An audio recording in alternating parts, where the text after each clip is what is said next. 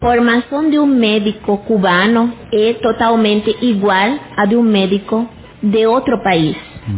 São seis anos de estudo, forte estudo, que nós eh, temos que fazer. Nós temos as provas que claramente quem não passa a prova Uhum. depois desses seis anos não se torna médico. E tem a- aqueles que se tornam médico. É como em, em- como em todos os países.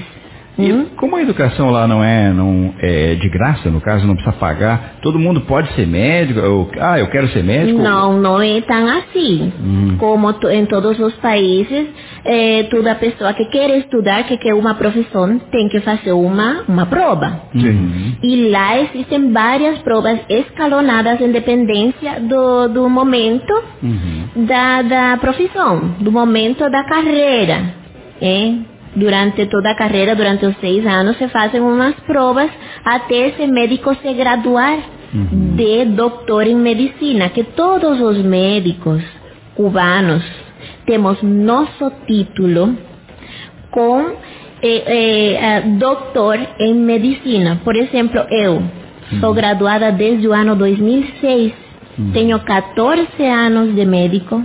Trabalhei como médico, como professora de medicina lá na Venezuela.